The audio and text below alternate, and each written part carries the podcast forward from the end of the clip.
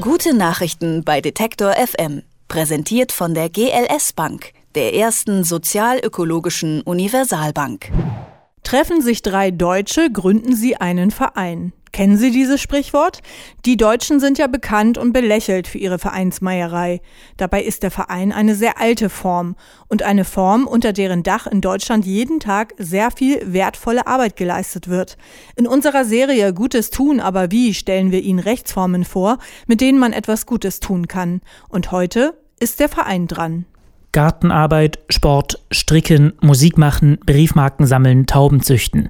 Eigentlich ist es wirklich ganz egal, was Sie machen wollen. Ein Verein geht immer. Ja, der Verein ist im Grunde ein Zusammenschluss von Menschen, die äh, irgendeinen bestimmten Zweck verfolgen, die ein Ziel haben und bei diesem Zusammensein sich Regeln geben. So erklärt es der Jurist und Kulturwissenschaftler Eckhard Braun. Mit Geld oder wirtschaftlichem Handeln muss das gar nichts zu tun haben. Man kann das machen einfach um der Sache willen. Genauer gesagt, um so ziemlich jeder nur denkbaren Sache willen. Verein muss zum Beispiel überhaupt nicht wirtschaftlich ausgerichtet sein. Man kann irgendwelche Ziele haben, ob das künstlerische, kulturelle, soziale, gesellschaftliche, spielerische Zwecke sind. Das ist völlig egal. Ungefähr die Hälfte aller Deutschen sind Mitglied in einem Verein. 220 Jahre nachdem das allgemeine preußische Landrecht den Bürgern erstmals Vereinigungs- und Versammlungsfreiheit zugestand, gibt es in Deutschland so viele Vereine wie nie. Es sind fast 600.000. Das liegt unter anderem auch daran, dass es wirklich nicht kompliziert ist, einen Verein zu machen. Er hat nämlich nur zwei Organe. Dazu gehört zum Beispiel, dass der Verein einen Vorstand hat, der für ihn auftreten kann, rechtsgeschäftlich auch verbindliche Erklärungen abgeben kann, dass dieser Verein eine Mitgliederversammlung hat, die im Grunde das entscheidende Organ sind, das dem Vorstand Weisungen erteilen kann, das vielleicht auch die Satzung wieder ändern kann. Und diese zwei Organe, Mitgliederversammlung und Vorstand, ja, man könnte sagen, die sind wie Körper und Hand oder Kopf und Körper. Also der eine bestimmt das Handeln des anderen, der andere handelt. Mitgliederversammlung und Vorstand. Das war's. Der Verein haftet nur mit seinem Vermögen, nach außen zumindest. Nach innen haftet der Vorstand, eventuell gegenüber den Mitgliedern, wenn er in einer Art und Weise gehandelt hat, die er nicht durfte. Zum Beispiel, wenn er Verträge in einer Höhe abgeschlossen hat, die ihm die Satzung eigentlich gar nicht erlaubt. Die Satzung ist übrigens so etwas wie das Regelbuch des Vereins. Was er machen will, wer mitmachen darf, was das kostet, wie oft man sich trifft, vor allem aber, mit welchem Ziel man das alles macht. Das regelt die Satzung, die man schreiben muss, wenn man den Verein gründet. Frage an den Juristen Eckhard Braun. Ist das einfach, einen Verein gründen? Relativ einfach. Sie haben sieben Freunde und Sie beschließen in einer Sitzung, das klingt bisschen formal, aber ist ja nicht schlimm, beschließen Sie die Vereinsgründung. Sie müssen das festhalten, müssen das dokumentieren, diesen Beschluss, und müssen sich eine Satzung geben und einen Vorstand wählen. Der Vorstand kriegt dann den Auftrag, die ganze Sache beim Notar beglaubigen zu lassen. Und mit diesem Paket geht man dann zum Vereinsregister und lässt sich eintragen. Teuer ist das Ganze auch nicht. Die Gebühr für den Notar und die Eintragung ins Vereinsregister, alles in allem zwischen 90 und 140 Euro. Das war's. Also man muss nicht wie bei einer GmbH oder Aktiengesellschaft ein Stammkapital vorweisen, sondern es geht überhaupt nicht ums Geld beim Verein, sondern nur um die um die Idee, um den Satzungszweck, um die Verwirklichung dieser gemeinsamen äh, Vorhaben. Nun kann es aber passieren, dass die gemeinsame Idee mit der Zeit recht groß wird. Da hatten Menschen vielleicht mal die Idee, gemeinsam Sport zu machen und herauskommt ein Wirtschaftsimperium wie der FC Bayern München. Auch der ist ein Verein. Ein Verein, dem inzwischen eine FC Bayern München AG gehört. Experten schätzen, dass das Eigenkapital der Bayern jenseits der 300 Millionen Euro liegt.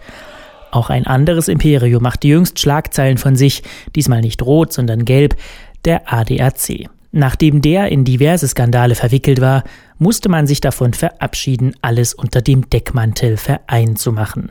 Michael Adams, emeritierter Professor für Wirtschaftsrecht an der Uni Hamburg, erklärt, warum das oft ein Problem ist, wenn Vereine sehr reich werden. Der ADAC versucht halt einen Spagat. Das Problem für diese Vereine ist, dass sie Milliarden umsetzen, Milliarden Vermögen haben und äh, gleichzeitig ähm, gemeinnützig sein wollen, gleichzeitig ein harmloses Vereinsleben vorführen wollen. Das viele Geld ähm, verengt den Blick manchmal eben auf das Geld. Es gibt aber genügend Vereine, die einfach etwas sehr Sinnvolles tun, ohne damit so viel Geld zu scheffeln, dass es ihnen Kopfzerbrechen bereitet. Der Verein Foricolo zum Beispiel, der in Sierra Leone gegen Ebola kämpft und Schulen baut. Ja, und wir sind dann eben einmal in dem Dorf Foricolo gewesen, deswegen heißt unser Verein auch so. Und dort gab es eben diese genannte provisorische Schule, die dann zerstört wurde. Und ja, wir haben gesagt, wir müssen was unternehmen. Wir wollen, dass die Kinder in eine, in eine ordentliche Schule gehen können und haben dann den Foricolo e.V. gegründet. Oder der Förderverein Freie Netze e.V., der freien Zugang zum Internet für alle, immer und überall erreichen will.